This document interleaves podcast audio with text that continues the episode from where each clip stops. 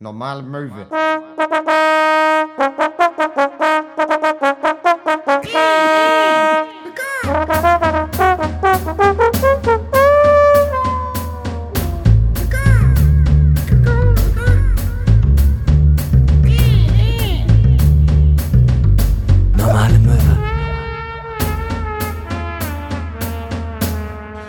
Ihr habt alles schon gesagt, aber wer hat den Dreck gefressen? Folge 187, das ist mehr als nur Texte rappen. Auch Gesetze brechen fürs Schnapp. Seit der letzten Folge im Knast.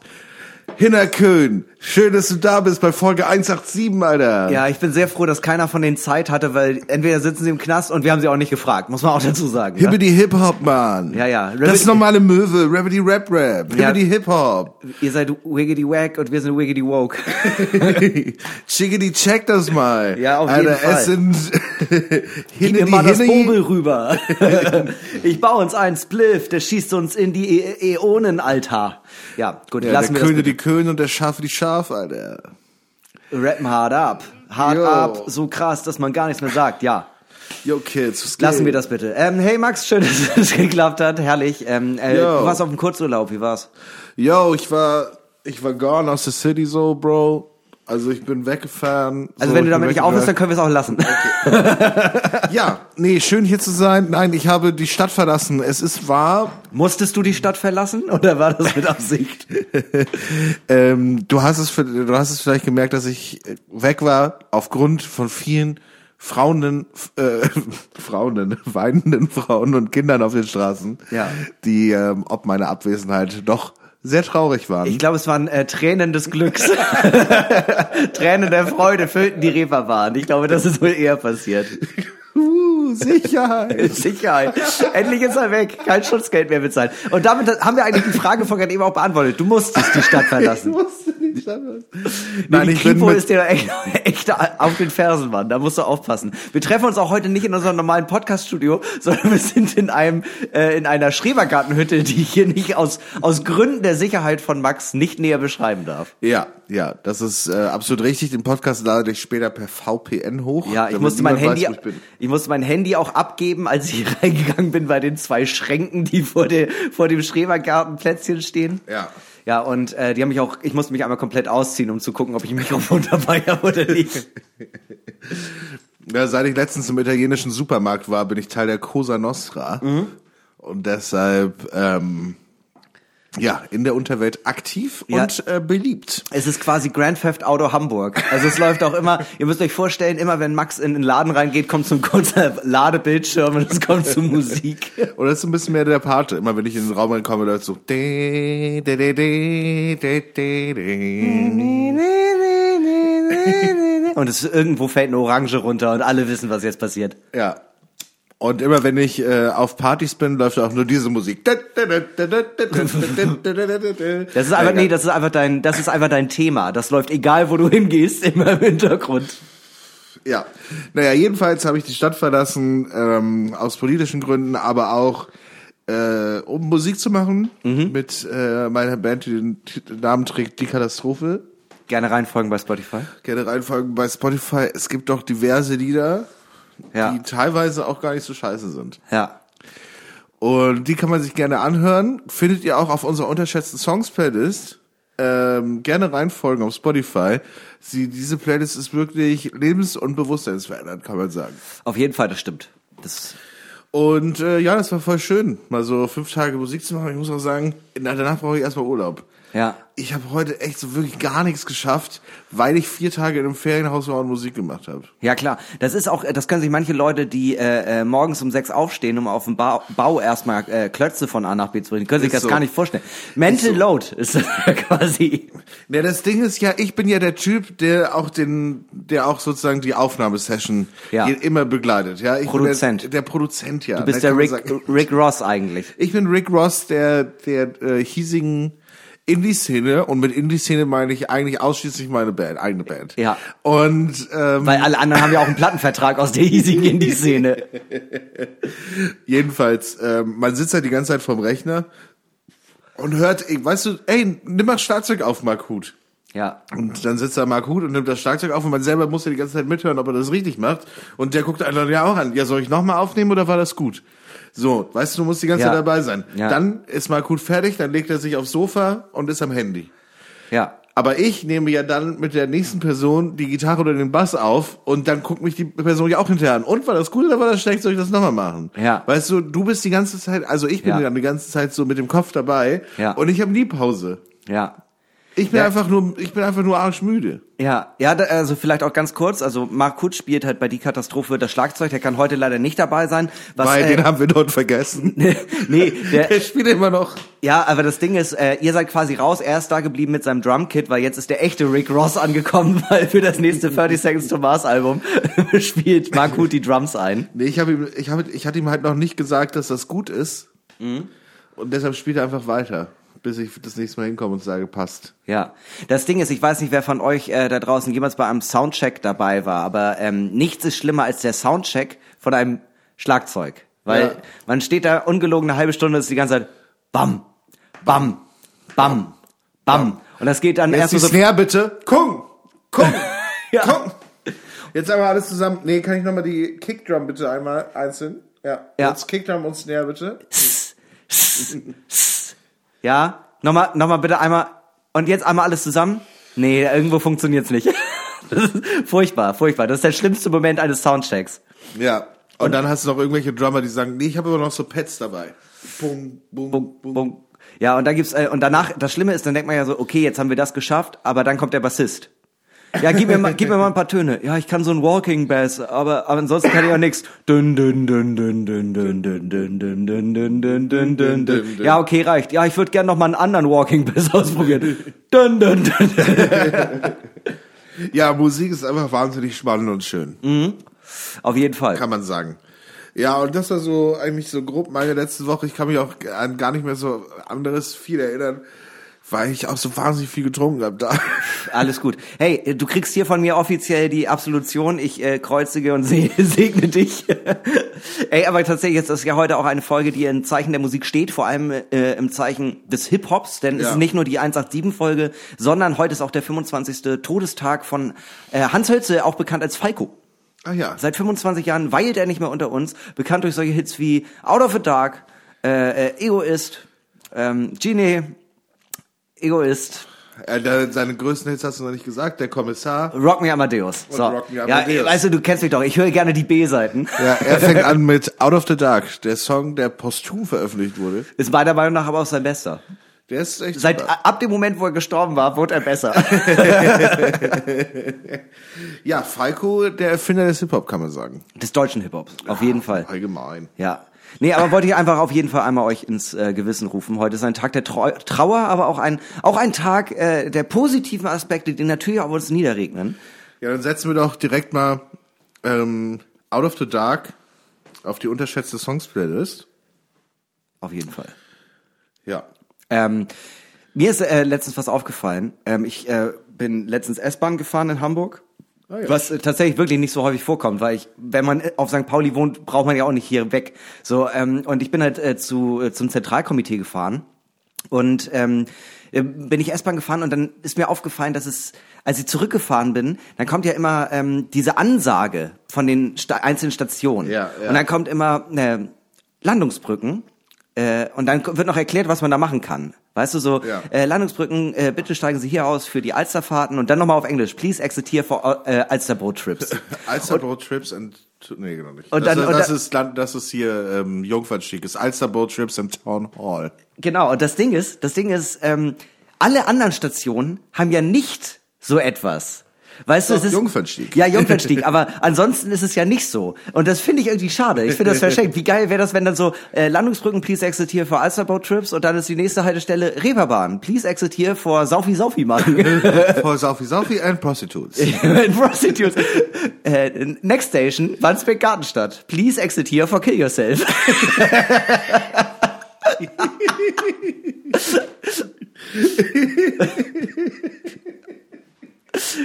Gerne. next station, Central Station. Please exit here for crack. Crack and Crack Substitutes. crack, crack substitutes and the art gallery. Ja, Hamburg, einfach schön, einfach schön. Falls ihr mal nach Hamburg kommt, sagt gern Bescheid, dann äh, gehen wir. ja, dann verlassen wir wieder die Stadt. äh, außer ihr wollt am 30.04. nach Hamburg kommen, da treten wir nämlich live auf im Zentralkomitee. Yes, mit äh, einem ganz, ganz besonderen Special. Wir haben's Sagen wir es schon an? Ja, ja. Wir, wir sagen es schon an. Wir haben äh, nach dem äh, immensen Erfolg äh, unserer Ausgabe im Dezember mit äh, der äh, drei, drei Möwen-Folge ähm, haben wir uns gedacht, das hat nicht nur euch Spaß gemacht, sondern uns auch. Und deswegen wir, werden wir wieder ein Live-Hörspiel auf die Bühne bringen am 30.04. Nicht nur das wird passieren, sondern an dem Abend feiern wir quasi auch rein in Max, ich, es ist unglaublich, ne? in Max 45. Geburtstag. Ja, ich werde tatsächlich 45 Jahre alt. Ja, ähm, gut gehalten, muss man wirklich sagen. Vielen Dank. Ich weiß nicht, wie alt du wirst, 33? äh...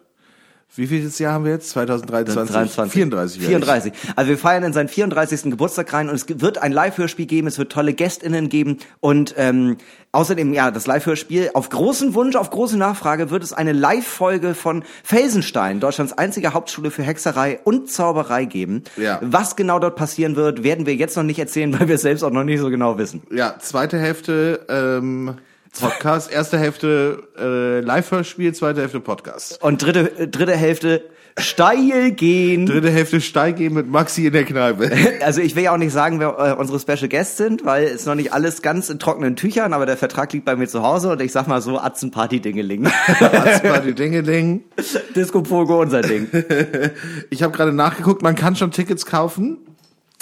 Äh, auf der Seite zentralkomitee.de, ich buchstabiere das mal ganz kurz, https Doppelpunkt, slash, äh, tickets.zentral mit C, C-E-N-T-R-A-L, Komitee mit K, K-O-M-I, T-E-E.de. Ja. Und dann Also geht's bei das Slash-Programm. Ja, für, für die, die es bis hierher noch nicht mit, also für andere Leute nochmal zum Mitschreiben, also Christoph, Erna, Nase, Theodor, Nase, Ratte, ja, äh, Zentralkomitee. Ratte, Anal, Linguistik, Kapeister, Omnipräsent, Mutter.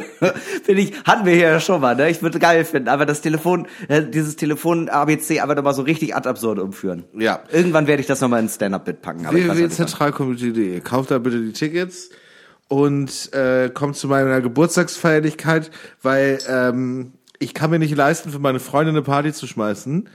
Äh, deshalb bin ich darauf angewiesen, dass ihr vorbeikommt und so tut, als wäret ihr meine Freunde.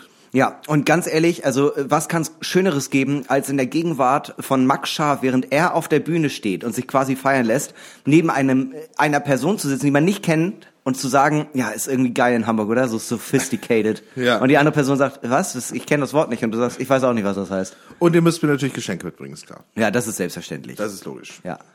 Ich bin allgemein dafür, dass wir ab jetzt immer Geschenke kriegen, wenn wir irgendwo live auftreten. Aber ansonsten gibt's tatsächlich keine Verpflichtung, wenn ihr dieses Ticket kauft. Ja. Und das ist, muss ich sagen, schon ein Vorteil. Ich glaube, das hat man bei wenig anderen Konzerten, dass man nur ein Geschenk mitbringen muss. Ja. Zusätzlich zum Ticket. Ja. Und ich meine, ihr könnt auch auf Tuchfühlung gehen mit Markut. Äh, der wird an dem Abend auf jeden Fall dabei sein. Wir sind äh, quasi, also wir gehen von der Bühne in unseren Backstage und fliegen mit dem Helikopter auf unsere Ja, wir, haben, Privatinsel. wir, werden- wir werden so eine Art Kuschelecke haben. wo man- Bälleparadies. Wo Markut liegt und man kann sich einfach dazulegen. Einfach ein bisschen streicheln. Markut auch einfach mega auf MDMA, hat damit überhaupt gar kein Problem. Hey, ich kenne dich nicht, aber komm mal her, Honey. Komm mal her, lass dich mal drücken. Alles so gut. Alles wird gut. Hey, das ist so warm hier, ich zieh mich mal aus. Markut auch ein bisschen ein kleiner Hund, nur als Mensch. ja, das ist ein, ist ein sehr kleiner Hundemann. Ja, der kleine Hundemann, den man streicheln möchte, den man, an- den man an der Leine führen möchte, dem man sagen möchte, aus, aus. dem man sagen möchte, hey, heute Nacht darfst du doch im Bett schlafen. Na gut, aber nur hinten am Ende.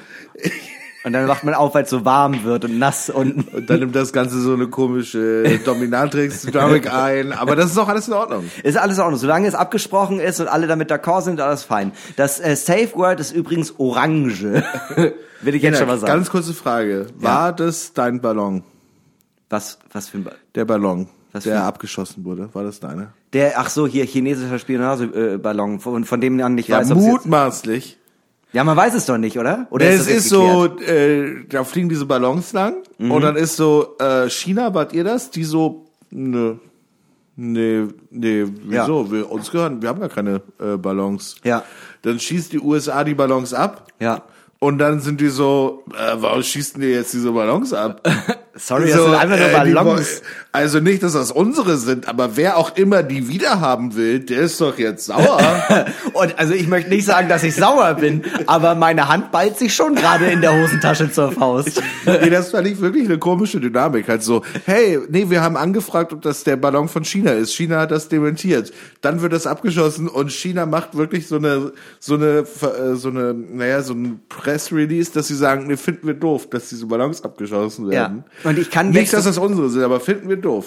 Ich kann jetzt tatsächlich auch hier in der Öffentlichkeit sagen, ich habe das mit dem BND abgesprochen, ähm, äh, es waren nicht alle Ballons von mir, aber der eine, wo eine große 29 drauf gedruckt war, den hatte ich an dem Abend von meinem Geburtstag verloren und der ist an, der hat anscheinend eine kleine Reise angetreten und das war tatsächlich meiner.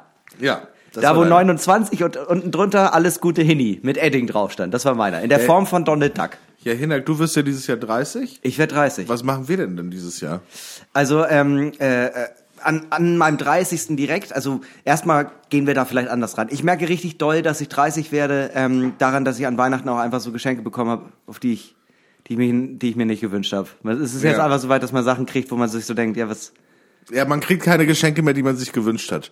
Ja. Das ist, das ändert sich so ab 30. Ja. Da ist man, da ist es in der Regel nicht mehr so, dass irgendjemand fragt, und was wünschst du dir jetzt zu Weihnachten? Sondern das ist dann scheißegal. Jemand bringt dir mit, wo jemand denkt, ja, das habe ich gesehen, habe ich gedacht, vielleicht Ich habe dir hab eine. Fahrradklingel bekommen.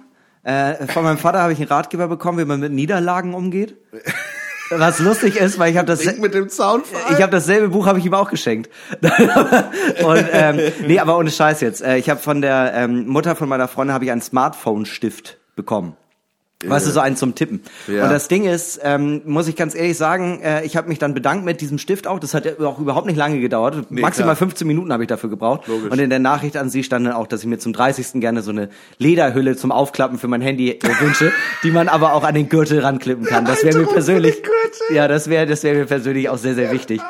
Nee, aber ähm, äh, dieses Jahr zu meinem 30. Ähm, äh, äh, äh, an dem Tag habe ich eine Show. Ähm, an dem 4.12. habe ich eine Show in Hamburg ähm, mit äh, Till und Moritz. Und ähm, äh, äh, die beiden haben mir aber schon vor Ewigkeiten mal versprochen, da waren beide auch nicht mehr so richtig zurechnungsfähig. Deswegen setzen wir das jetzt auch um. Wahrscheinlich am 5.12. werden wir meinen Geburtstag nochmal anders feiern äh, mit einer Show, die quasi für mich dezidiert erschaffen wurde. Ah, ja. Und das machen wir, ähm, wenn das alles klappt, am 5.12. in Eckernförde in der Stadthalle. Ach, geil. Ja. Und dann werden, werde ich, werde ich, Hinner Köhn, die Weltstars, Till Reiners, Moritz Neumeier und Helene Fischer, meine gute Freundin Helene, nach Hamburg, äh, nach Eckernförde bringen.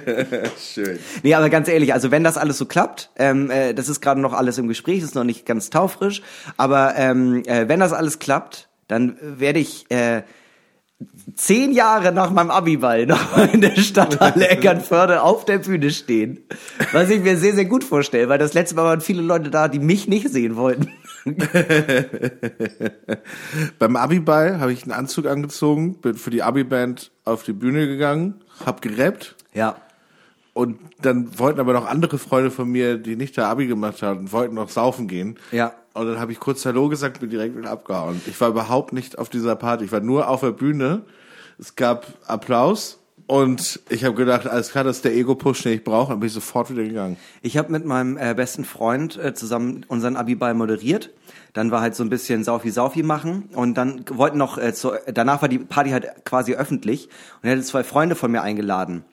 Eine, äh, die eine kam tatsächlich im, äh, in, im Ballkleid und der andere kam in einem Jeanshemd und einer ähm, Stoffhose und das reichte aber den TürsteherInnen nicht als Anzug und das war aber Pflicht. TürsteherInnen? Ja, wir hatten TürsteherInnen. Ja, aber Ähm, das waren auch Leute aus dem Jahrgang. Nee, so. nee, das waren richtig engagierte Segwus. Echt? Ja, ja. Und äh, das Ding ist, dann durfte der eine nicht rein. Und dann habe ich mich an dem Abend noch mit meiner damaligen Freundin gestritten und bin mit meinem Kumpel Helge und mit meiner Freundin äh, Lisa, die im Ballkleid kam, dann einfach in die nächstbeste Kneipe und haben mir da bis 5 Uhr einen reingesattelt. Und dann bin ich zu Fuß zurück und da habe ich dann noch eine andere äh, Freundin von mir aus dem Abi-Jahrgang getroffen und meinte, nee, ich bin nüchtern, ich kann hier noch rumfahren. Also alles in allem ein sehr erfolgreicher Abend.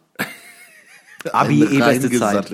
Eh beste Zeit. Kurz nach meinem Abitur kam von Prinz Pi ähm, äh, Kompass ohne Norden raus, haben wir alle damals natürlich total doll gefühlt. Bah, War. bah, widerliches Lied. Es ist, es ist ein schlimmes Lied, aber was soll man machen? Ja. Ja, aber die 30, ich merke, das ist nagt an mir. Ich habe jetzt auch wieder mit Sport angefangen. Ich mache jetzt so ähm, auch so Handelbank-Sachen. Und ähm, Genau. Ja, nee, du, äh, du glaubst es nicht. Ich schaff schon fünf. Ähm, und äh, Für was? ich weiß nicht, wie es heißt. Also ich habe das so und dann mache ich damit was. Ähm, aber ähm, ich schaff schon fünf und ich muss sagen, also wenn das so weitergeht, kann ich bald äh, eine Kiste Getränke tragen. ohne, ohne eine Sackkarre, wo ich das dann mit so diesen elastischen Bändern festmache und die Treppe hochziehe. Ich habe gemerkt, noch in der Zeit, wo ich noch die ganze Zeit im Club gearbeitet habe und ständig irgendwelche Kisten und Sachen von A nach B getragen habe, Ja. war äh, war ich auch nicht besonders in Form. Also ich war nicht überhaupt nicht in Form. Ja. Aber ich konnte Sachen von A nach B tragen und jetzt so so ein Bandauto ausräumen und wieder einräumen. Ja. Da habe ich echt so gedacht, so diese schweren Kisten tragen und keine Ahnung was. Da war ich irgendwie so, sag mal. Ja, Wie ja, das ey, gemacht? Wenn ich das, wenn ich das bei Moritz auf Tour nicht die ganze Zeit machen würde, den Merchandise ausladen und äh, Teppich ausräumen und so den ganzen Kram und Sachen von A nach B tragen. Du, ich glaube, ich wäre einfach, ich wäre einfach. Kennst du das, wenn so aus so einem Ballon, den man zum Geburtstag aufgepustet hat und dann Wo dann die dann- 29 draufsteht Ja, und nee, die man nee, nee. über Südamerika loslässt. nee, und äh, der Ballon wird immer immer leerer und man lässt ihn irgendwann in der Ecke liegen und dann nach so zwei Wochen findet man ihn wieder und da ist noch Luft drin, aber so ganz wenig. Ja, und aber der ist er auch so sieht auch so ein bisschen aus wie die Hände von Oma. Genau, der ist so eingeschrumpelt. Und genau so wäre ich, wenn ich nicht, nicht ab und zu auf Tour begeben würde. Ja, ähm, aber das ist ganz schön zu wissen, wie du wärst, wenn du nicht auf Tour wärst. Es ist ja ganz interessant, was man immer so herausfinden kann über sich und über andere. Das stimmt auf jeden Fall. Ähm, ich, äh, das ist auch allgemein ja ein persönliches Pläsier von mir, in, äh, äh, in Wunden und so gesehen auch in Menschen zu graben, Ja. um Informationen herauszuholen und diese Informationen äh, dem meistbietenden weiter zu verkaufen. Und Voll. ich würde sagen, äh, da ich gerade Geldprobleme habe, machen wir weiter mit folgendem. Dadam, dam. Ich hab da so eine Frage, die ist vielleicht ein bisschen zu doll. Wie kann ein Mensch das ertragen? Wie viel Kalzium hat Milch?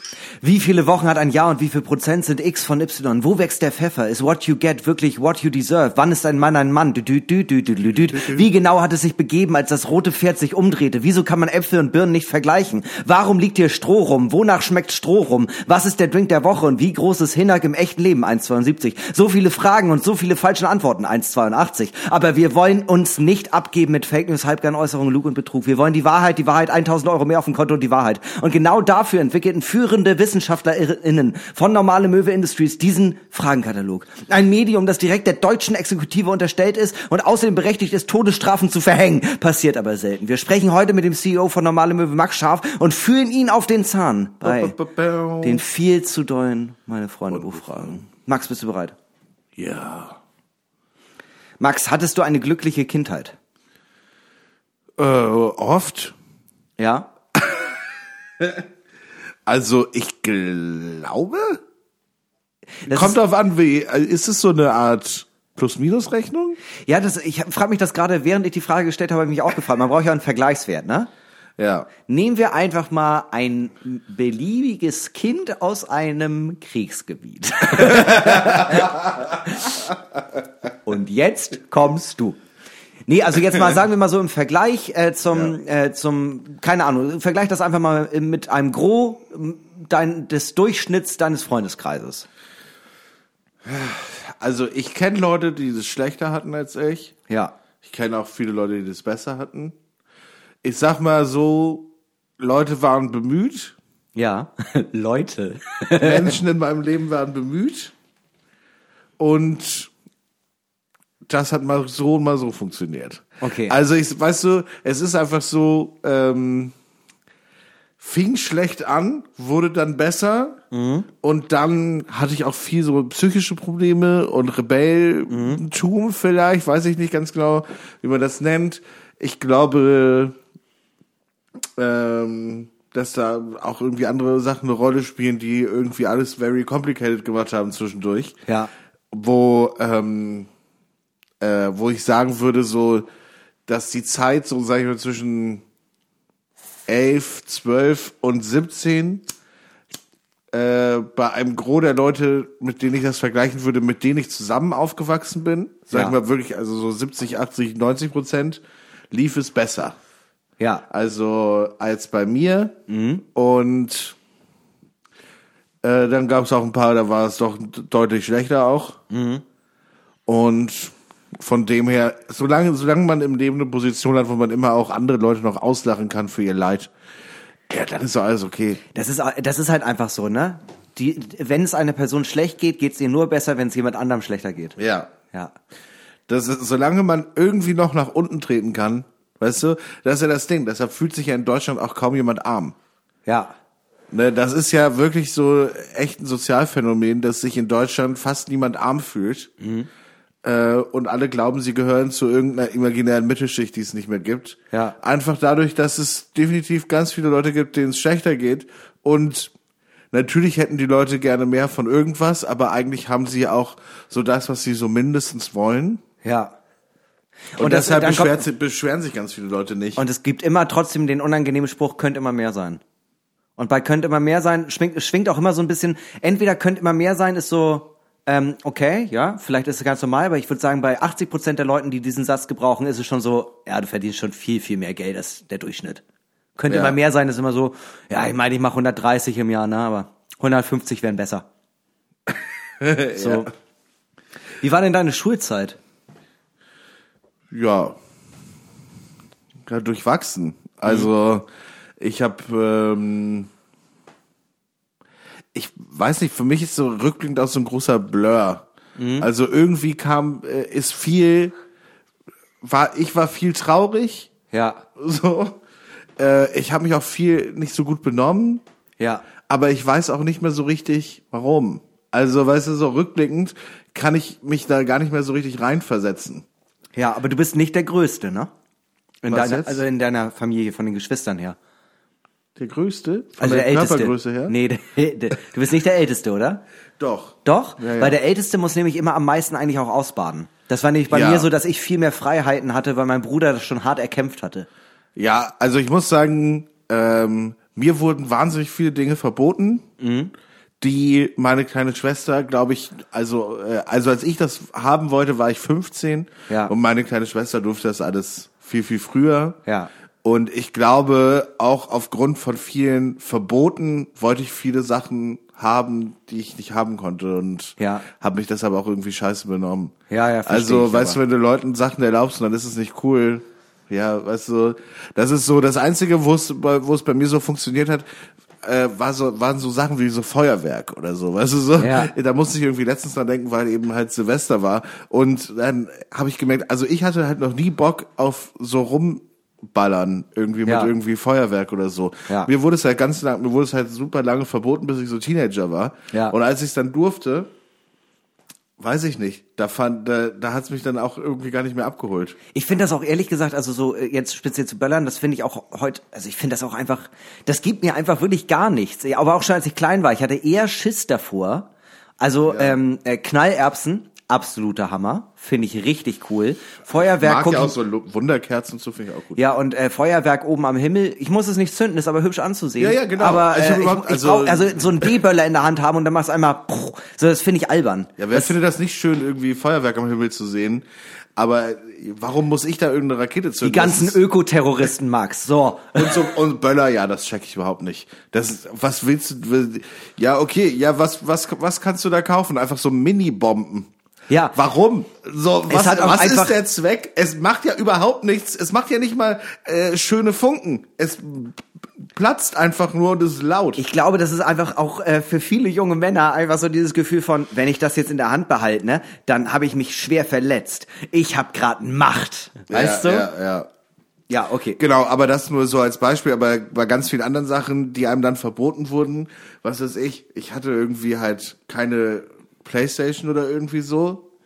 Ähm, oder also hatte ich halt nicht, ich hatte einen Computer, auf dem man nicht so, der so alt war, dass man darauf nicht wirklich spielen konnte. Ja. Und mir wurde das immer so oft verboten, dass wenn ich dann irgendwie das geschafft habe, irgendein Spiel zum Laufen zu kriegen oder mir irgendwie die fünf Jahre alte Gamecube irgendwie von irgendjemandem ausgeliehen habe oder sonst irgendwas, Ja. dass ich es dann drei Tage am Stück gemacht habe. Ja, äh, aber verstehe ich auch komplett. Also ähm, deswegen holst du das ja auch alles nach. Also für die Möbis, die gerade zuhören und WoW spielen, ähm, Ja. äh, Toxic Slayer 89 ist Ja. Max, ein äh, Level 80 Paladin. Ja. Also äh, neben dem Podcast ab und Sex, zu noch. Se Sexy Smasher 89. Das ist, also äh, zwischen äh, zwischen Podcast und Auflegen ist er eigentlich immer auf Raid. das kann man nicht anders sagen. Nur am Leveln. Ähm, ja, äh, ich bin damit äh, soweit zufrieden. Ich würde sagen, wir nehmen einmal kurz eine kleine Verhelbung vor. Ja, ähm, gerne. Prosit und Gruß an unseren Sponsor. Vielen Dank. Helbing, Hamburgs feiner Kümmel seit 1836. Da muss man schon sagen, dass sie so lange äh, durchhalten und noch kein eigenes Land sind. Weißt du, wenn, wenn man so qualitätsmäßig abliefert, ich meine, Coca-Cola gehört irgendwie die halbe Welt und Helbing irgendwie nicht, das finde ich irgendwie unfair. Nee, das ist nicht unfair. Das ist einfach bloß, das ist äh, Ideologie. Und das finde ich auch gut. Helbing hat einfach überhaupt keinen Bock auf ähm, äh, äh, Kolon Kolonialisierung. Das ist dir einfach persönlich wichtig. Ja. Muss man hervorheben und deswegen wir von der NMPD stehen dafür, dass wenn ihr uns wählt, werden wir als allererstes Tschentscher öffentlich hinrichten und, und danach machen wir Altona zu Helbingland. NMPD. NMPD. Der schlimmste Name für eine Partei in Deutschland, der möglich ist. Normale Möwe-Partei in Deutschland. Normale Nicht Möwenpartei. falsch verstehen, bitte. Max, mit welcher fiktiven Figur spürst du die meiste Verbindung? Fiktive Figur. Mhm. Sowas wie, jetzt weiß ich nicht, was meinst du? Also zum Beispiel ähm, äh, so ein bisschen auf der parasozialen Ebene, ähm, wenn man äh, als Jugendlicher zum Beispiel Harry Potter gelesen hat und man hatte so zwei, drei Charaktere, wo man sich am ehesten wiedererkannt hat, wo man wusste, wenn man jetzt in der Welt wäre, ähm, wäre ich am wahrscheinlichsten die. Weißt du, wenn man sowas auch nachgespielt hat und sowas. Ich habe mich als Teenager schon wahn- wahnsinnig doll mit Herr Lehmann aus Herr Lehmann ver, äh, Du bist der älteste 13-Jährige, den ich kenne. und äh, mit und das war auch schon irgendwie mit ja so 14, 15, dass der äh, äh, die Geschichte von dem Typen, der irgendwie da in der Kneipe arbeitet und dann und dann 30 wird und keine Ahnung. Ja. Ähm, ich bin irgendwie so, ich habe das Gefühl, ich fand das wahnsinnig cool und ich fand diesen Film wahnsinnig cool. Ja. Und ich habe dann auch, ich habe dann diesen Film gesehen, habe ich auch nur noch Becks getrunken, weil die das in dem Film trinken. ja. Und dann war ich so, ja, das ist jetzt meine Identität. Und irgendwie bin ich so ein bisschen diese Person, dieser Mensch geworden. Ja, voll. schon, schon total. Sich dagegen weigern, irgendwie glücklich zu sein. ja, also ich finde, das ist aber auch situationsabhängig. Ich finde krass, dass du so eine, also dass du jetzt so, so sagst, ja, auf jeden Fall Herr Lehmann auch schon früh, weil ich finde, das äh, schwankt auch bei mir. Weißt du, wenn ich Ja. äh, ganz entspannt und chillig bin, dann bin ich ganz viel Puderbär. Und wenn ich wütend bin, bin ich ganz viel John Wick und denke einfach nur, ihr habt meinen kleinen Hundihund erschossen, ich möchte euch alle umbringen. Ich muss sagen, ich fand aber auch Herr Lehmann, ja, aber ich fand aber auch Christian Ulben immer richtig gut. Ja. Meine Mutter hat immer gesagt, meine Mutter hat auch immer gesagt, ja, irgendwie, mein, irgendwie ha- meinte sie immer, ja, du willst immer nur irgendwas mit Ulben gucken.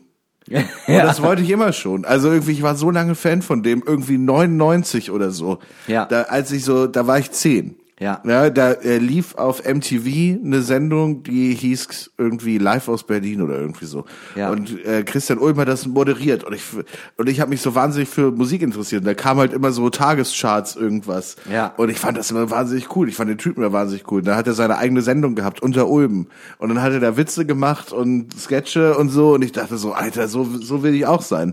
Dann hat er seine eigene Sendung gehabt, wo er Leute verarscht hat. Dann Ja. hat er mal was geschrieben und so und ich dachte so, genau, das will ich auch. Ja.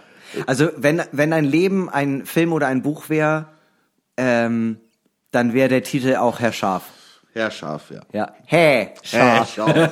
Hey, scharf. Und dann wäre auch eine Dramedy, ne? Es wäre eine Dramedy, es wäre witzig und da wäre, also es ist auch, ich hatte, so wie in meinem eigenen Leben, wo ich ganz oft das Gefühl habe, ja, ich treffe auch ab und zu mal gute Entscheidungen und so und ich bin auch schon ein kreativer Typ, aber ich habe ganz oft das Gefühl, mir passieren einfach Dinge. Ja. Also, dass ich gar nicht so richtig daran beteiligt bin, was so passiert. Ja, verstehe ich. Äh, Sehe ich aber voll, voll. Kenne ich total. Manchmal schiebe ich irgendwas an, ganz kurz, Ja. ge gebe ich so ganz kurz 100 Prozent, so für eine Woche. Du kippst den Dominostein und plötzlich bauen sich äh, so 70 verschiedene Wege auf und du bist so, oh nein, oh nein, oh nein, oh nein.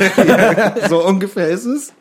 Und wenn es dann irgendwas zu tun gibt, dann ist auch oft so, nee, ich bin gar nicht hier, Leute. Ey, ich bin, ganz klein und in der Ecke. Warum bin ich jetzt? Jetzt bin ich Ferkel. Jetzt, ja, bin- ja, jetzt bin ja. ich Puderwehr. Und dann lasse ich die Dinge mir auch einfach passieren. Einfach dadurch, dass ich mich die ganze Zeit in die Ecke stelle und warte darauf, dass es vorbei ist. Ja, ich glaube, ich glaub, wenn mein Leben ein Film oder eine Serie wäre, wäre äh, der Titel Shea Köhn und es wäre eine, es wäre eine Sitcom. Und es wäre, wäre auch immer so, weißt du, ähm, du sitzt hier in dem Raum und baust alles auf ähm, äh, für einen Podcast und dann mache ich die Tür auf und sag, hey Max und aus dem Aufkommt,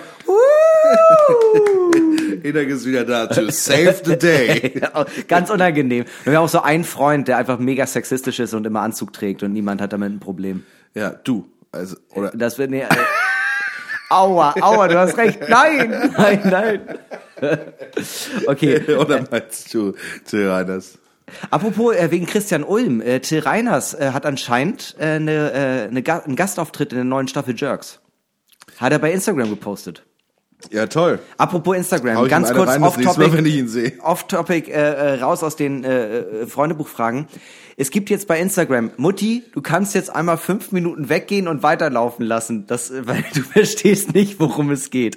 Also, wenn man bei Instagram jetzt auf Nachrichten geht, auf seine eigenen, dann ist da oben ja jetzt so Notizen. Was ist das? Wofür ist das da? Du bist immer so up to date, was sowas angeht. Was macht man damit? Du äh, trägst dort deinen Status ein so ein bisschen. Ist, so, ist glaube ich, so ein bisschen so wie Twitter. Äh, oder sowas. Oder wie so ICQ-Status. Das mache ich gerade. Also wenn du, du postest da was und also schreibst da irgendwas hin, sowas wie, Heute Berg, wer hat Bock? äh, was macht man mit diesen Notizen? Ja. Kann man da hinschreiben. Hat hier zum Beispiel Betz geschrieben. Ich habe es gerade auf. Und wenn er das nächste Mal was schreibt, dann ist das weg und dann steht das da. Also es ist quasi Also eine ist so- Story, aber nur mit Kurznachrichten. Ja, das bleibt aber halt auch da. Wenn, äh, wenn ich da jetzt hinschreibe, bin gerade im Schwimmbad, dann steht das da für die nächsten. Das ist wie dein WhatsApp-Status so ein bisschen. glaub Also das ist ja kompletter Dreck. Das ist ja total überflüssig. Und genau wegen solchen Neuerungen muss ich sagen, Facebook ist einfach wieder das interessantere Medium für mich geworden. Ich war so lange nicht auf Facebook. Wirklich, also nee, natürlich kompletter Quatsch. Ich mache da auch nichts, aber ich habe das letztens mal wieder geöffnet und das erste, was mir vorgeschlagen wurde, war äh, Veranstaltungen in deiner Nähe, die dich interessieren könnten. Riesen XXL Flohmarkt in Neumünster auf dem Holstenplatz. Und da muss ich sagen, ja, da haben sie mich.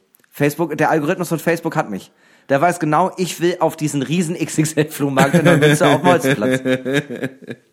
Ich habe das Gefühl, mittlerweile, dadurch, dass keine Sau aus meinem Freundeskreis Facebook mehr aktiv nutzt, ist der Algorithmus da so verwässert, dass ich plötzlich in so eine komische rechtsesoterische Ecke da gedrängt werde und plötzlich da auch nur noch so Vorschläge kriege. Ab und zu ist noch mal so ein Zeitartikel und dazwischen sind aber auch immer so Wikingerbilder von Männern, die dann irgendwie so posten, echte Freunde äh, stechen dir den Dolch von vorne in die Brust und nicht von hinten in den Rücken. Und man denkt so, ich will gar nicht, dass irgendein Freund mir irgendwas voransticht. Was soll das? Ja, deshalb ab nach Neumünster zum XXL-Flohmarkt. Wenn ihr Zeit habt, geht da gern hin. Okay. Äh, letzte Frage. Max, was ist dein Schwachpunkt? Ähm, wenn man mir den Kopf abschlägt, bin ich tot. Ja gut, also ich glaube, das ist jetzt, also das ist, ist, ist sehr spez, also ist nicht so speziell, wie ich das jetzt eigentlich gedacht hatte. Weißt du, es ist so wie, ja, was ist deine Achillessehne? Ja, wenn man mir die Achillessehne durchschneidet, dann kann ich nicht mehr so gut gehen. Was sind deine, was, was ist dein Schwachpunkt? Frauen. Aber da musst du es eigentlich, entweder du sagst, und da gibt es so zwei Antwortmöglichkeiten, entweder Frauen oder diese verdammten Biester. Zeitstrunk. Ja, ich habe letztes Mal wieder Fleisch ist mein Gemüse gehört. Diese Biester, die verdammten Biester, die machen einen auch wahnsinnig. Ja, ich glaube, ich glaube, wenn mein mein Leben ist auch einfach eine ähm, eine sehr schlechte Kopie von ein Strunkfleisch ist mein Gemüse, um das abzuschließen. Nein, das klingt so toll. Nee, das ist, das ist natürlich nicht so. Aber, nee, nee, nein, nee. Also, ja, aber auch, nein. Okay, dann also, habe ich noch eine andere Frage. was ist, was ist, denn- was ist meine Schwachstelle? Ich bin zu, ich weiß nicht, ich, ähm, Dein ich- Wunderpunkt. mein Wunderpunkt. Hm. Ich glaube, ich, ich, ähm, ich nehme mir irgendwie wahnsinnig viel vor, aber das, äh, und sobald ich irgendwie den ersten Schritt gemacht habe, oder dann den äh, irgendwie so in diese Richtung, oder ich irgendwie ein Feedback bekomme, ja, das ist gut, Ja. Na, mach das, oder ich, bin dabei oder sonst irgendwas, Ja. dann bin ich so zu 100% am Start. Aber diesen da hinzukommen, ist für mich so das Allerschwerste, was es gibt. Ansonsten Ja. finde ich, mit irgendwas anfangen ist eigentlich so das Schönste, was man machen kann auf der Welt. Ja.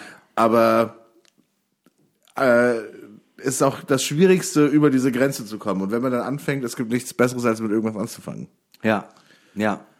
Das, das Ding ist, also ich verstehe das äh, bis zu einem gewissen Grad. Bei, bei mir merke ich das immer so doll. Ähm, mein größter Schwachpunkt ist, wie äh, ich habe überhaupt kein Problem, wenn mir jemand sagt ins Gesicht, ähm, äh, dass äh, die Person irgendwas, also ich fühle mich natürlich dann unwohl und so, aber ich komme damit, ein, ich komme damit klar, wenn mir jemand sagt, irgendwie das fand ich nicht witzig, das war, das war scheiße, keine Ahnung. Mit äh, direkter Konfrontation habe ich kein Problem. Ich hasse die Anonymität des Internets, weil ich weiß, Ja. ich werde gerade getrollt und gleichzeitig denke ich so, ja, darauf brauchst du gar nicht, das ist egal, das ist überhaupt, das ist überhaupt nicht wichtig. Und ich verrenne mich da aber so drin, dass ich die ganze Zeit das Gefühl habe von, nein, aber warum denn? Warum, sag Ja. mir doch einfach, warum fandst du das, nicht- okay, du wirst in den nächsten sechs Wochen nicht antworten, weil dein Account heißt unterstrich 17 unterstrich. Aber Ja. trotzdem, jetzt in diesem Moment, warum, warum was hat dich gestört? Was Hil dich gestört? Hilfe, du, du bist viel wichtiger als all die anderen Leute, die mich mögen. Ja, das sind, das sind so Probleme, die halt Internetstar Hinterköhn. Ja, klar. Äh, die haben natürlich normale Menschen jetzt nicht so doll. Ja. Aber Internetstar Hinterkön mit über eine Million Klicks auf ein Video, Ja, da muss man schon machen? sagen, das sind natürlich andere Welten, das sind andere Sphären. Da hat man natürlich, ich weiß, da kriegt man Anfeindungen, da wird man getreut und so weiter. Ja, mein, du, mein, äh, mein Agent hat mich auch angerufen und gefragt so, ey, äh, äh, du bist jetzt in einem anderen Level, ne? Du bist jetzt in der, äh, du bist eine Sphäre hoch. Ähm, die Anfragen prasseln rein. Äh, Till hat schon gefragt, ob du die Happy Hour übernehmen kannst und Ja. auch möchtest. Ja. Ich habe erstmal Nein gesagt. Ich habe gesagt, ich bleib erstmal down to earth, ich bleibe auf dem Teppich, ich mache erstmal mit normale Möwe weiter. Wir bauen das Franchise aus. Ja, du hast Es gibt- gesagt, nur mit Max mache ich's. ja, nur mit Max. ähm, äh, aber äh, vielleicht auch interessant äh, für die HörerInnen da draußen, für die Movies. Äh, wir werden jetzt verschiedene Zweigstellen aufmachen. Normale Möwe Leipzig mit meinen Freunden Marco und Robin wird bald rauskommen. Dann normale Möwe Bochum mit äh, äh, Julia. Und, Ja, Julia, äh, und Friedrich, ähm, das wird auch äh, wird äh, fett. Ähm, die gehen anders an die Sachen ran, finde ich sehr sehr gut. Und äh, wir versuchen daraus jetzt einfach so ein kleines Imperium äh, äh, draus zu machen und dann ähm, ja wenn alles so klappt ähm, mit äh, all den verschiedenen Begebenheiten wir, wir wir fahren unsere Tentakeln ja in alle Richtungen aus ne Ja. und wenn alles so klappt wie wir uns das vorstellen dann ist in vier Jahren Deutschland in unserer Hand genau. Was war die andere Frage, die du jetzt noch hattest? ach so ja ähm, was ist dein größter Aberglaube Ach so. Hm. Hast du, bist du abergläubisch? ich bin mega abergläubisch deswegen bin ich drauf gekommen Aber ich bist du abergläubisch oder hast du nicht einfach nur Angst vor einem? Nein, ich also ich habe auch viel Angst vor vielen Dingen, aber ähm, ich habe ähm, ich habe Klamotten. Wenn ich die anziehe das allererste Mal und an dem Tag passiert mir was Schlechtes, dann sind das Pechklamotten. Und äh, es gibt auch äh, Klamotten, die ich anziehe und dann passiert was Gutes, sind das Glücksklamotten. Die Glücksklamotten, die entleeren sich aber. Irgendwann haben die kein Glück mehr. Und die Pechklamotten, die bleiben aber immer da. Aber Pechklamotten, jetzt äh, eine Frage dazu. Hast du das nur bei so Auftritten oder bei allen Sachen im Leben? Nee, das habe ich bei allen Sachen. Also Ja, ich habe ich hab Glücksboxershorts, ich, weil- habe Pechboxershorts. Weil ich erinnere das von, von, als ich noch viele Konzerte gespielt habe, dass ich das auch hatte. Also ich hatte das mal, ich habe äh, so, das war so eins der ersten Mal, wo ich so gedacht habe, Alter, wir haben so abgerissen, das Ja. war so ein geiles Konzert. Hinterher Ja. sind alle angekommen, meinten so, das war so fett heute und bla bla bla. Richtig nice und ich hatte dieses Hemd an und so und ich habe mich so wahnsinnig cool Ja. gefühlt. Und das war dann mein Glückshemd für Auftritte. Ich habe Ja. dann immer geguckt, dass dieses Hemd immer fucking sauber ist, dass ich Ja. das anziehen kann. Ja. Wenn ich mich nicht gut fühle, wenn sonst irgendwas ist, dass das mein Hemd ist, was ich auf der Bühne trage. Das ist das, das ist es. Und ich führe das halt ad absurdum, weil ähm, äh, wenn ich einen Auftritt habe und ich habe das Gefühl, okay, der muss jetzt richtig sitzen, viele Leute, ich will die überzeugen, ich habe richtig Bock und so und das muss einfach alles gut funktionieren. Dann ziehe ich meine Glücksschuhe, meine Glückssocken, meine Glücksboxershorts, meine Glückshose und mein Glückshemd an. Ähm, und äh, das Problem ist, dass alles ist einigermaßen funktional. Meine Glücksboxershorts nehme ich aber auch äh, viel abseits von Auftritten einfach in die Hand, wenn ich irgendwie das Gefühl habe, heute brauche ich mal einen guten Tag. Heißt, diese äh, Glücksboxershorts äh, wird zusammengehalten von einem Knopf und vier Fäden. Also effektiv äh, kann man die nicht mehr anziehen. Es ist also es ist eher so eine Art Lendenschurz, die ich mir das, umbinde. Ist das wie dieses äh, Meme mit, mit dem, mit äh, hier aus Spider-Man 1, wo er diese krass, kaputte Maske aufhat, wo man eigentlich darunter nur noch Peter Parker sieht und er hat nur noch diese Fetzen Ja. und da drüber steht so every äh, äh, mid-twenties man underwear. Ja, ja, ja. Also ist schon so. Also äh, die diese diese unter, unter diese Unterwäsche ist eine Farce. Sie ist eine Lüge, die ich selbst auferhalte. Effektiv, ich müsste eigentlich effektiv eine frische Boxershorts anziehen und die daran klemmen. So, das Ja. ist eigentlich der Effekt davon. Ja, Aber wenn- ich kann mich auch würdest- nicht von ihr trennen. Würdest, hättest du diese Boxershorts in der Sauna an, würdest durchgehen als nackt. Ja, ja. Es ist eigentlich nur noch der Gummirand, den man so hochzieht und da hat man so eine Art Stirnband für den Bauch. Ja, da müsste man mal, ähm, da müsste man mal ähm, ermitteln, ob du nicht mal eine neue äh, Boxershort, weißt du, das musst du der, das musst du ja ausprobieren, Try and Error, da musst du auf Spurensuche gehen, was ist, äh, was ist die Kleidung, die dort am besten äh, passt. Das ist aber tatsächlich eine Sache, die kann nur ich für mich alleine. Das ist ein Weg, Ja. den muss ich alleine gehen. Es gibt aber Wege, da kann man sich natürlich professionelle Hilfe suchen, wie zum Beispiel in ähm, äh, Gewalttaten, in Verbrechen. ja, ne? ja. Da ist natürlich der erste, der erste Anruf ähm, geht zur Polizei, die hat meistens keine Zeit. Der zweite Anruf geht zu äh, Inspektor Bonekamp, Inspektor eurem Bonekamp, Ermittler, der ähm, jedes Verbrechen aufklärt, solange äh, Costa Quanta die Summe unterm Strich stimmt. Ja, für, eine, Ähm, für eine Scharte Kippen und ein warmes Bett macht er eigentlich alles. Wenn noch ein Eintopf bei drau äh, rausspringt, äh, supi. Aber ähm, genau, Ja, letzte Woche habt ihr es ja schon gehört, Folge 1 von Messer raus, Inspektor Bonekamp ermittelt. Ähm, da haben wir, hat natürlich gehe äh, geendet mit einem heftigen Cliffhanger. ja, man kann gar nicht, also selbst für die Movies, die ähm, Kriminologie studieren, ist es unmöglich gewesen, herauszufinden, wer es denn wirklich war. Wer ist der Mörder? Eine klassische Whodunit-Geschichte. Ähm, und äh, natürlich wollen wir euch die Auflösung nicht vorenthalten. Deshalb kommt jetzt Messer raus. Teil 2, Inspektor Bonekamp ermittelt. Und danach hören wir uns gleich wieder.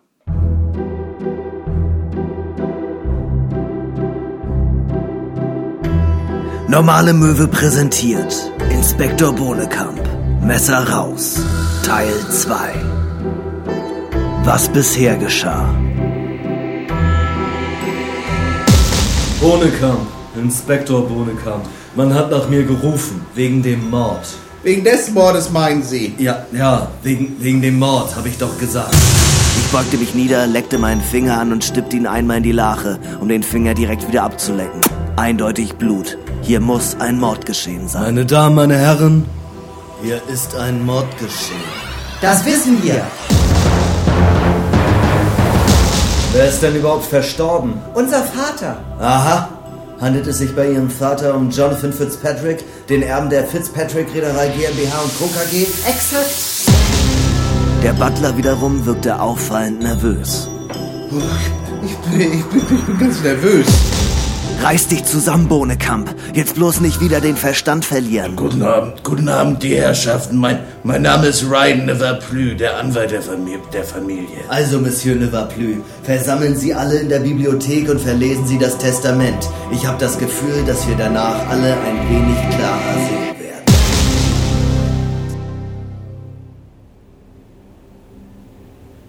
Was bisher geschah.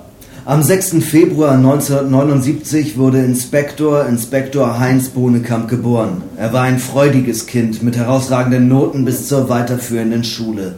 Nach Abschluss der mittleren Reife begann er eine Ausbildung zum Schlosser. Danach legte er an der Abendschule Abitur ab und ging zur Polizeiakademie Warnemünde, welche er mit der Note 3,5 abschloss. Weiterhin bekam er eine Urkunde für seine ehrenamtliche Arbeit bei der Schulischen Theater AG und dem Polizeichor. Nach dem Fahrraddiebstahlskandal von 2002 legte er seine Marke nieder und begann als Privatermittler zu arbeiten. Zwischenzeitlich auch als Hundefriseur. Nach der bravourösen Auflösung des Falls Mord im Wendland Express und der Zerschlagung des internationalen Syndikats Bums wurde er Was reden Sie denn da, Inspektor? Ach so, habe ich das gesagt? Entschuldigung, ich dachte, das wäre in meinem Kopf.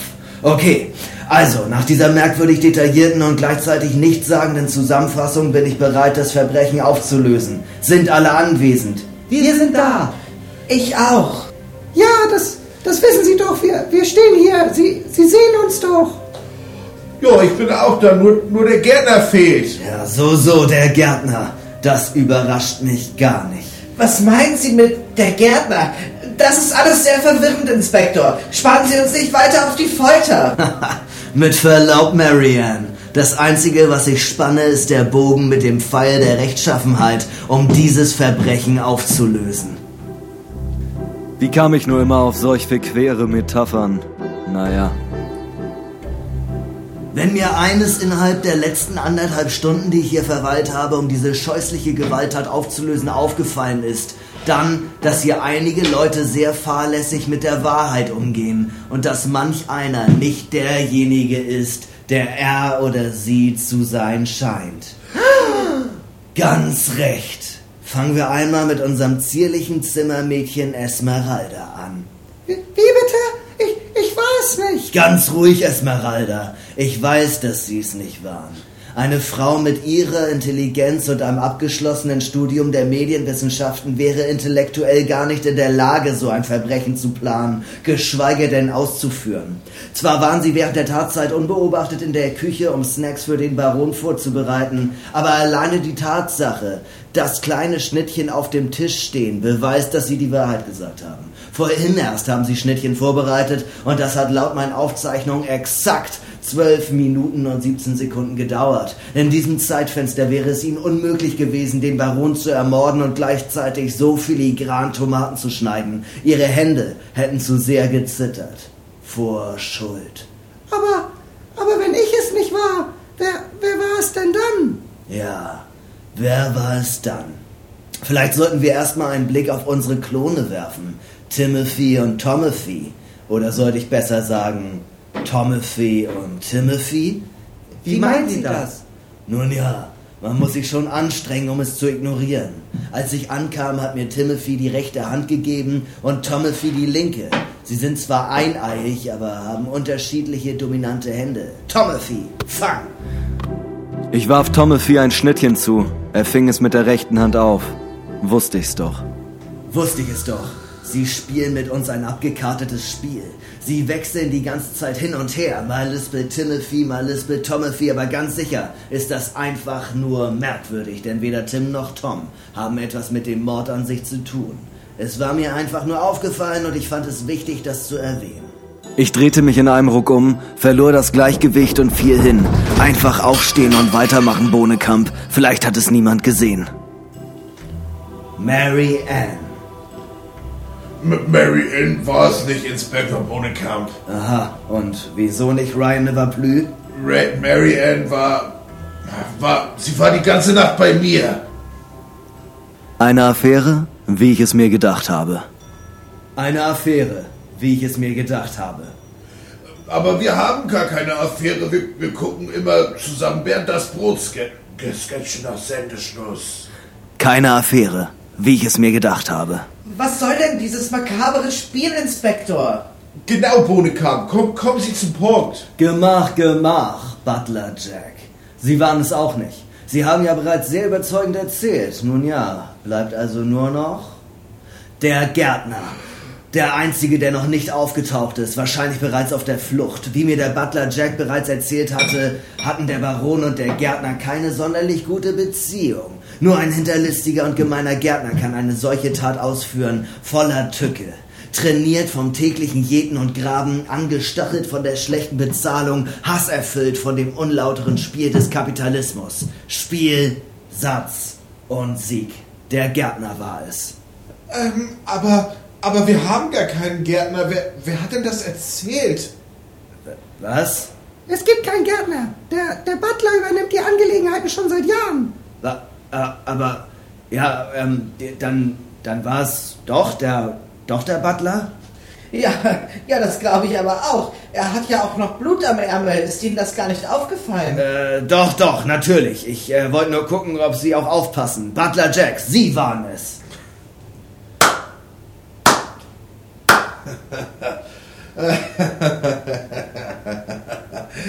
Sie, Sie haben mich, Sie haben mich doch glatt erwischt.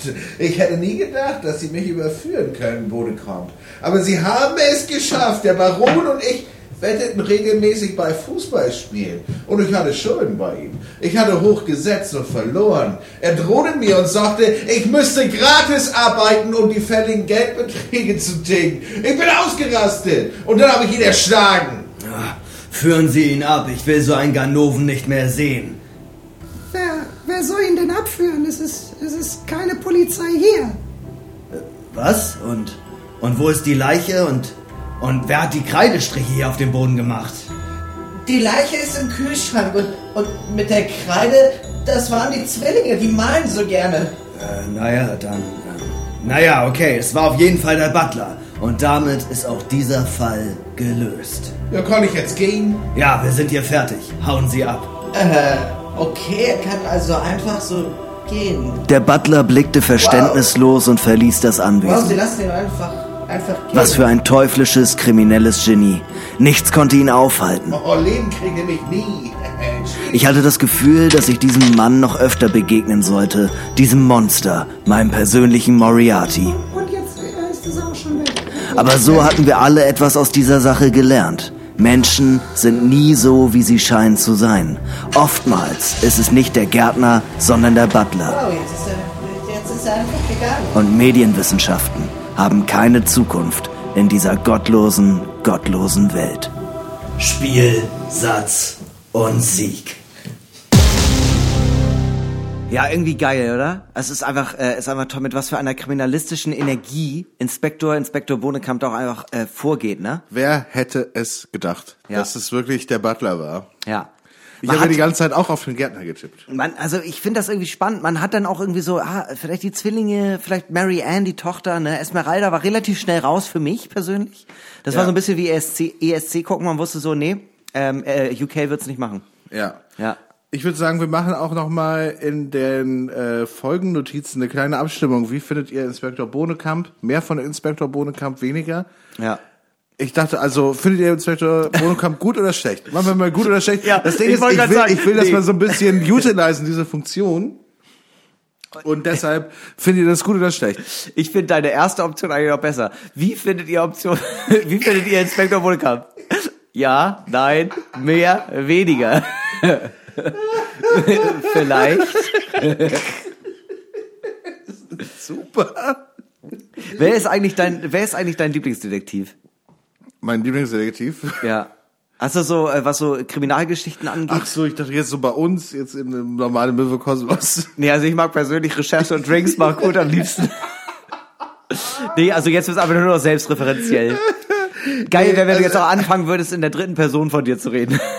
der Max liebt Markut. Mein Lieblingsdetektiv, wer ist denn mein Lieblingsdetektiv? Was, äh, es gibt natürlich, also so Sherlock Holmes und so, es gibt äh, definitiv ja, oder, Sachen, oder die ich, Ermittler, ne? Geht auch. Aber ja, die ich so super fand. Ähm, aber ja, auch, wo ich jetzt nie, äh, wo ich jetzt, wenn so Leute so heavy Fan von Sherlock Holmes waren oder so, das habe ich jetzt nicht verstanden. Ja. Also ich hab, ich fand es schon immer irgendwie cool und so, aber wenn ich das dann geschaut habe, dann dachte ich auch so, Mensch, das mit Benedict Cucumberbatch, das ist schon echt irgendwie alles ganz nice.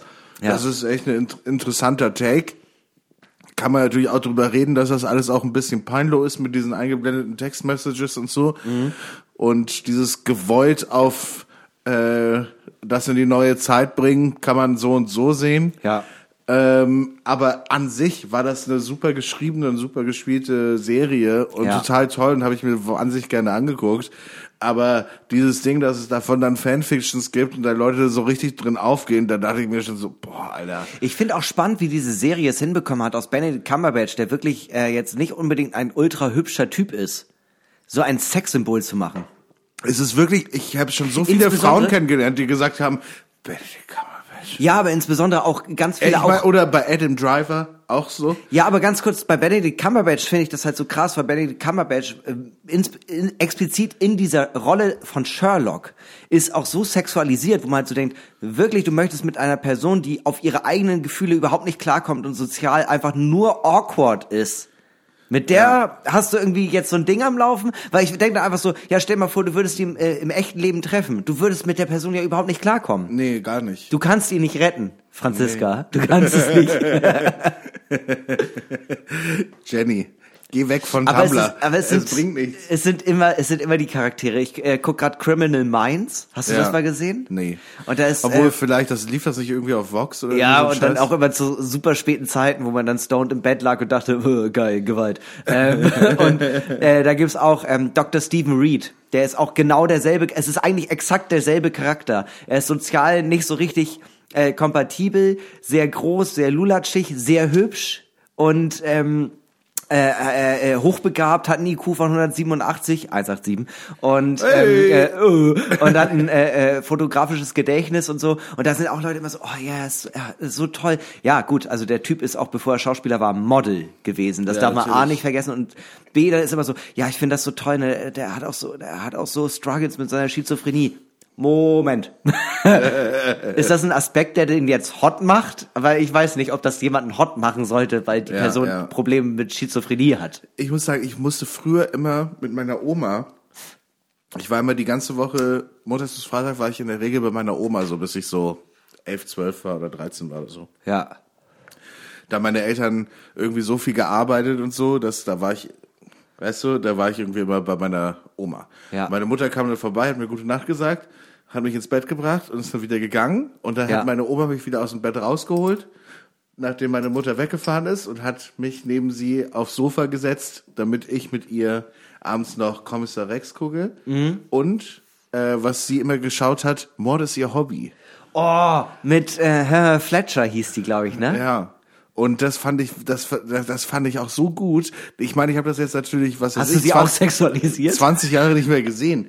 Aber Ja. ich fand das, da- ich fand das immer so cool und so spannend. Meine Grundschullehrerin sah genauso aus wie äh, die Frau aus Mord ist ihr Hobby. Die war auch Krimi-Autorin in der Serie, ne? Und hat dann Ja. aber auch selbst über die Fälle gelöst. Ja. Sie war eigentlich die bessere Columbo.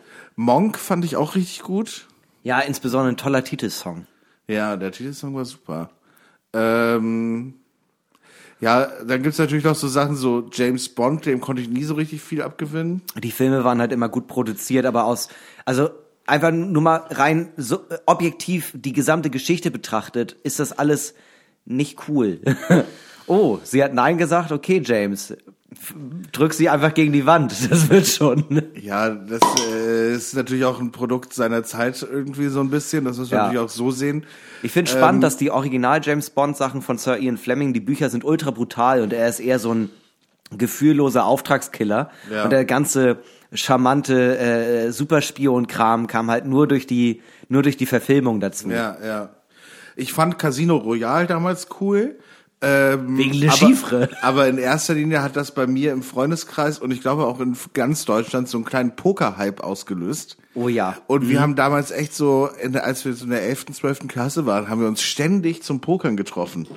Ja. Also so echt auch in riesigen Gruppen, teilweise mit 20 Leuten, drei Tische aufgemacht und bla bla bla. Ja, und dann immer Centbeträge. Fünf Cent ein, äh, fünf Cent war Small Blind. Nee, man hat sich irgendwie, glaube ich, eingekauft mit 10 Euro oder 5 Euro oder so. Und dann gab's äh, und dann gab's immer einen Loser und einen äh, Winner-Table. Und dann, wenn man den Loser-Table gewonnen hat, hat man immer noch seine 5 Euro wieder bekommen. Ach krass, okay. Aber von dem Geld äh, hat das auch irgendwer eingesteckt, der das Ja, ge- genau. Ah krass, okay. Aber wir haben dann immerhin gemacht, der zweite Platz kriegt auch was und der erste kriegt dann den Rest. Weil bei uns war immer so, das Geld, das man halt quasi von vornherein reingegeben hat, die fünf Euro oder so, das, davon, davon wurden Snacks und Pizza bestellt. Ach so. Und dann war immer mit fünf Cent einsteigen und wenn es richtig gut lief, also einen Abend habe ich gewonnen, dann bin ich fast mit 3,55 Euro nach Hause. Ich muss sagen, ich war echt gut. Ich habe öfter gewonnen.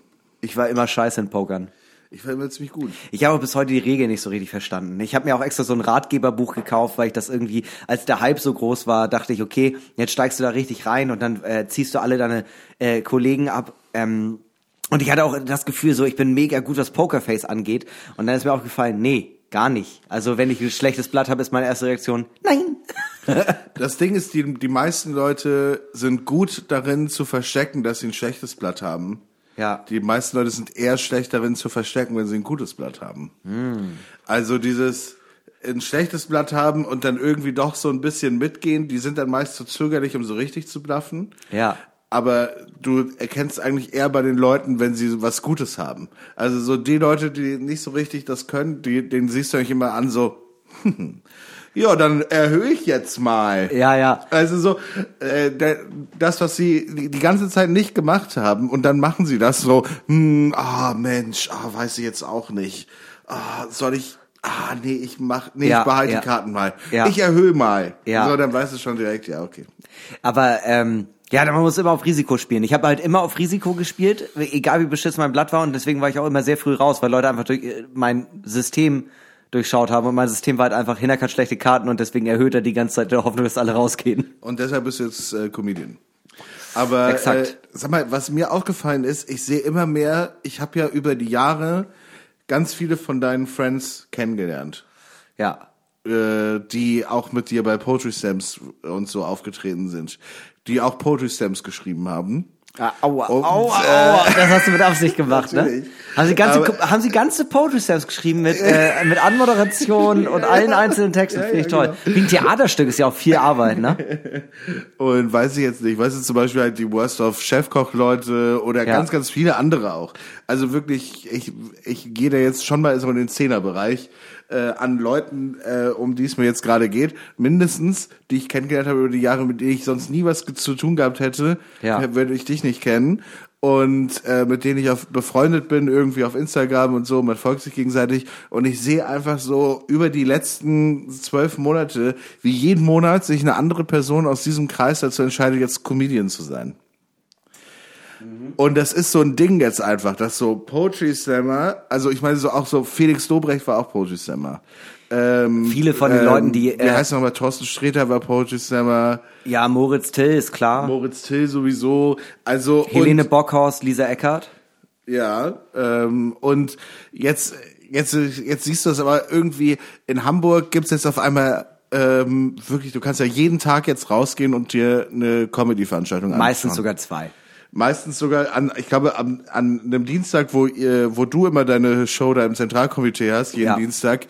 Ich glaube, da gibt's in Hamburg, glaube ich, fünf Veranstaltungen, die wöchentlich stattfinden. Es gibt auf jeden Fall Parallelveranstaltungen und auch fast jeden Tag mittlerweile. Also Ja. ähm, vor Corona war es noch nicht so, dass man jeden Tag auftreten konnte mit äh, Stand-up-Comedy. Nee, gerade mittlerweile auf St. Pauli gab es, glaube ich, eine, die wöchentlich Ja. stattfand Und und, noch eine, die monatlich stattfand. mittlerweile- das war's. Das ist total gestiegen und ähm, erstmal, äh, ich weiß, auf, welch, äh, auf welchen Punkt du hinaus möchtest. Warum Stand-up-Comedy, glaube ich, äh, gerade aber so einen Hype hat, ist, ähm, dass äh, so viel Scheiße passiert auf der Welt und dass Leute ähm, äh, vielleicht deswegen lieber zu einer äh, Stand-up-Veranstaltung gehen als zu einer Poetry-Slam-Veranstaltung, weil sie wissen, bei einer Stand-up-Veranstaltung gehe ich raus und ähm, hab gelacht.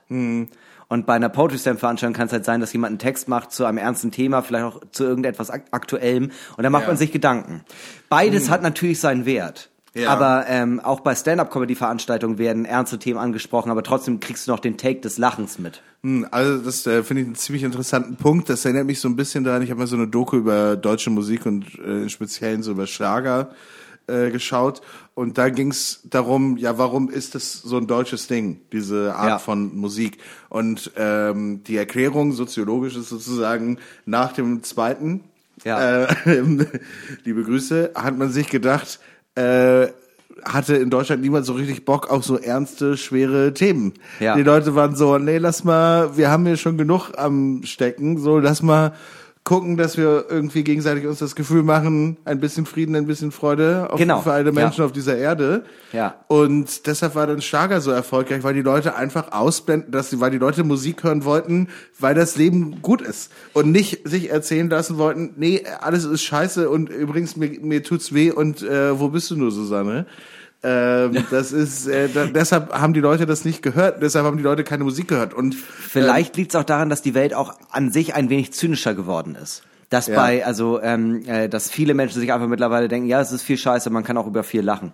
Also, weißt du, dass man ja. lieber den Take darüber nimmt, ich, ey, ich kann mir, ich mache mir darüber Gedanken, aber dann möchte ich auch darüber ein bisschen, also weißt du, dass man den, dass man einen anderen Ausweg nimmt als einfach nur, okay, das war jetzt mega ernst, hat mich mega berührt und ich mache mir jetzt Gedanken darüber äh, und dann nehmen Leute lieber den Ausweg, ja, okay, ich werde unterhalten und habe Ja. auch wirklich einen Entertainment-Faktor Ja. und äh, kann das dann mit zu mir nach Hause nehmen und dann darüber nachdenken. Ja, und die Leute, und jedenfalls in dieser Doku haben sie ja den Bogen gespannt und gezeigt, dass das wirklich halt ein Phänomen ist, auch weltweit, dass sozusagen nach dem 11. September und auch nach der Finanzkrise Ja. und nach diesem riesigen Crash weltweit sind diese, ist die Rate an Songs, in denen es einfach nur um Party, gute Laune Ja. und äh, wir sind alle irgendwie zusammen und hey, it's Friday. Let's Das, das muss man sich mal auf der Zunge zergehen lassen.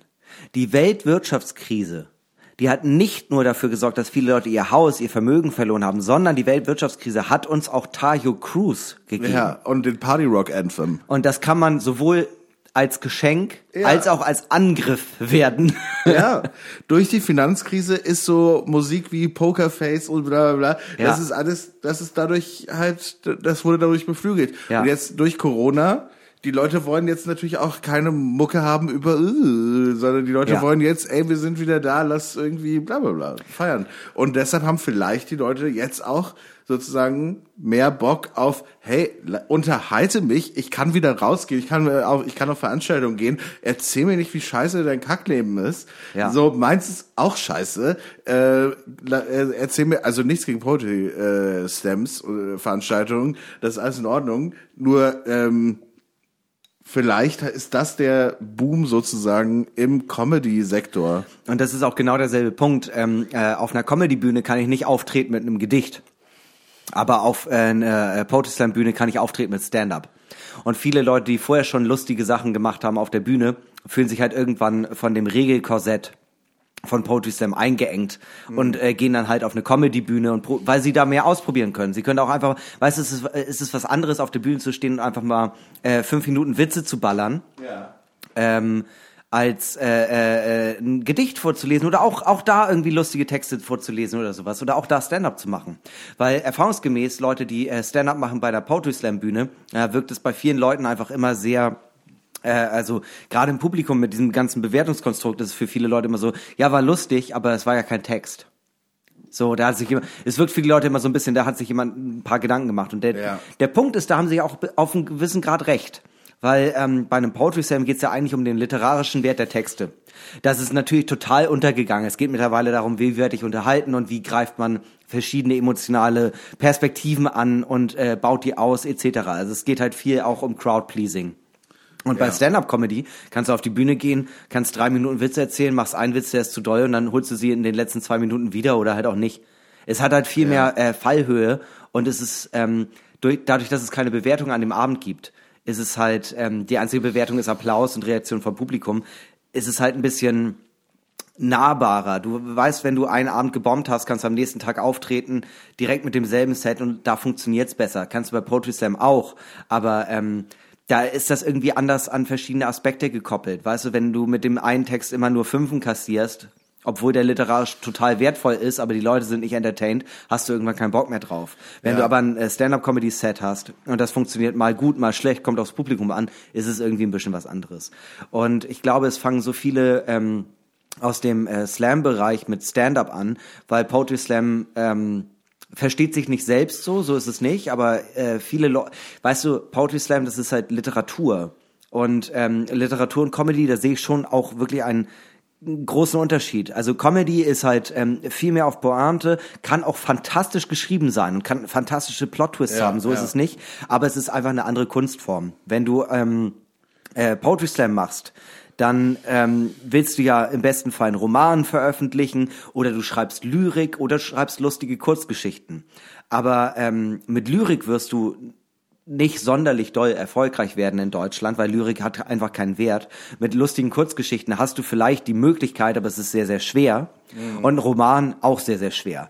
Mit Comedy hast du aber die Möglichkeit, weißt du, es das ist einfach so, ein, so eine Sache nebenbei. Die macht dir, die macht dir, die macht dir Spaß. Das kannst du auf der Bühne ausprobieren und mal ver- versuchst du da in einen anderen Bühnencharakter rein zu switchen oder auch nicht ich finde äh, Stand-up-Comedy einfach ein bisschen nahbarer. Es hat äh, Poetry Slam hat schon keine äh, Hemmschwelle, also eine sehr sehr niedrige und die von Stand-up-Comedy ist noch viel viel niedriger, weil ähm, wenn du mal einen Abend bombst, dann ist das so, aber am nächsten Tag kannst du äh, total abreißen.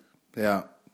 Vielleicht ist es aber auch äh, für die Menschen, die das machen, auch ein Ding. Also nicht nur für das Publikum, also es würde natürlich nicht diese ganzen Veranstaltungen geben, wenn nicht auch Leute hingehen würden. Ja. Aber ähm, vielleicht auch für die Menschen, die gerade switchen sozusagen aus der einen Szene in die andere, Ja. für die ist das vielleicht auch ein Ding. Die haben auch gerade zwei Jahre lang Corona hinter sich und vielleicht wollen die auch einfach auf die Bühne gehen und Leute glücklich machen, Ja, sozusagen. äh, total. Und ich finde, äh, Stand-up-Comedy äh, hat halt äh, ein, eine ganz, ganz besondere Magie in, der äh, in der Form, es gibt halt keine Regeln. Weißt du, ähm, bei Slam kannst du viel machen, aber natürlich nicht alles. Es geht in erster Linie ums gesprochene Wort. Wenn ich zu einem Comedy Open Mic gehe und sage, ey, ich würde heute kurz akustisch was auf einer Ukulele vorspielen, ja, dann mach.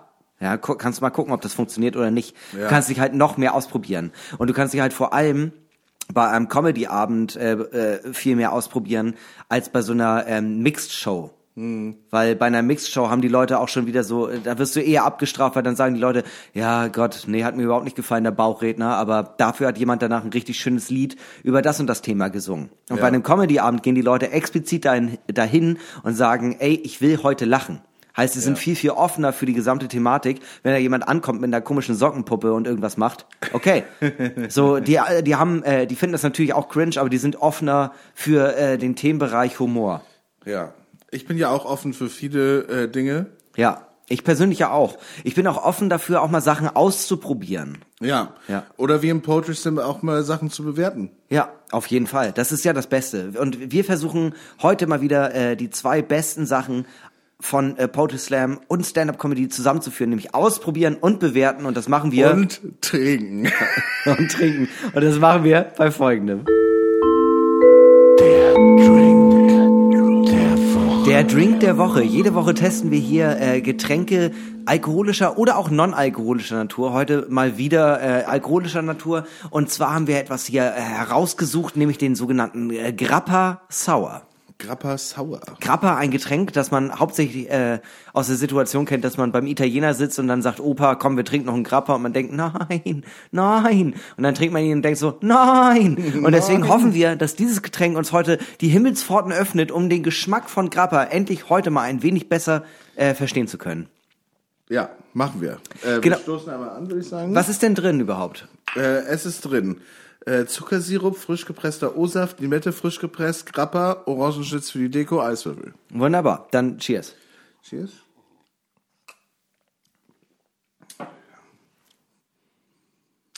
Sag mal, hatten wir den schon?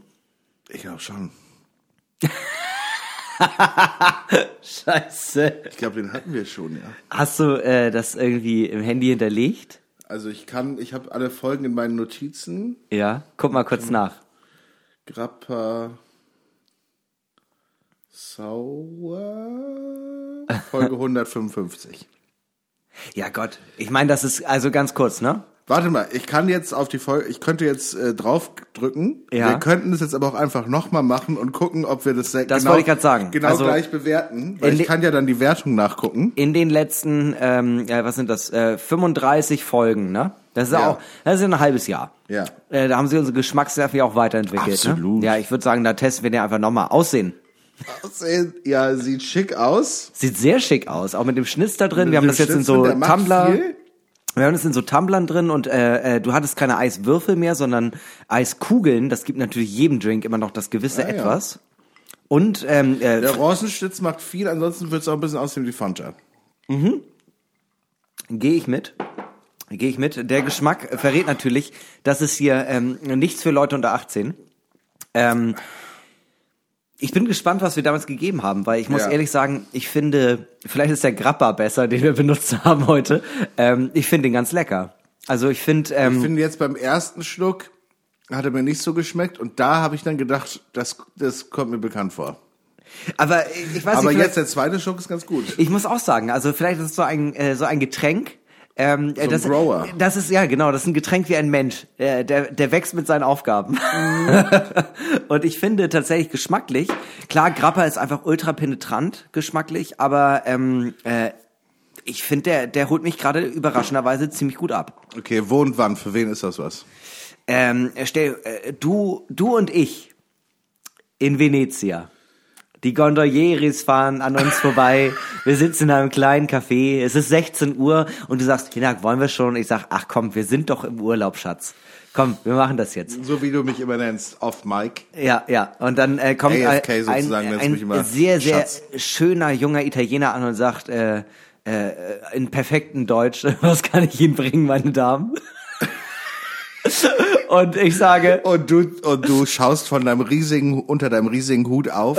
und ich sage, und ich sage, äh, für mich und meine Mutter hätte ich ganz gern ein Grappa Sauer. Wie meine Mutter.